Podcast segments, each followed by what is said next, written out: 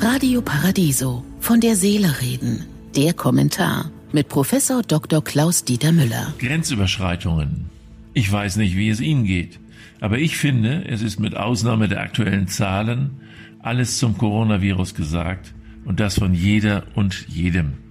Und dennoch tun unsere Massenmedien so, als gäbe es nichts anderes zu berichten und wiederholen sich ständig.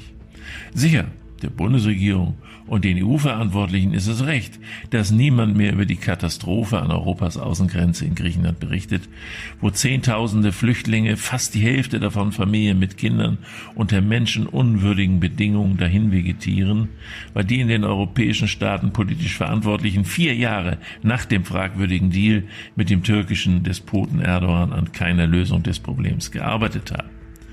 Und natürlich ist es jetzt keine Frage, dass man neben dem Versammlungsgebot und anderen Grundrechten das Asylrecht auch aus Gründen der Corona-Pandemie außer Kraft setzen muss.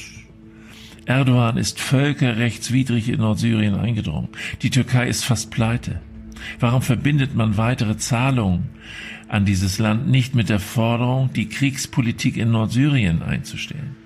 Aber auch in Bezug auf weitere finanzielle Unterstützung der Türkei sind sich die Europäer nicht einig. Merkel will, die meisten anderen nicht.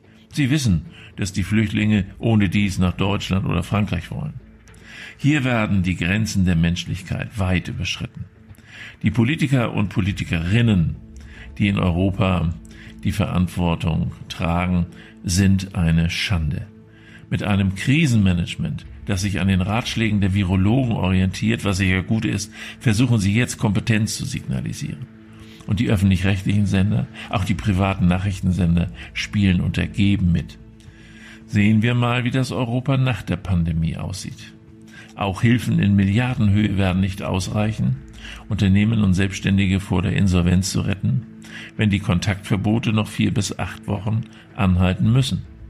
Wollen wir hoffen, dass die wirtschaftliche Not zu neuer Solidarität führt. Ich wünsche Ihnen dennoch einen glücklichen Tag und jetzt ist Zeit für Achtsamkeit.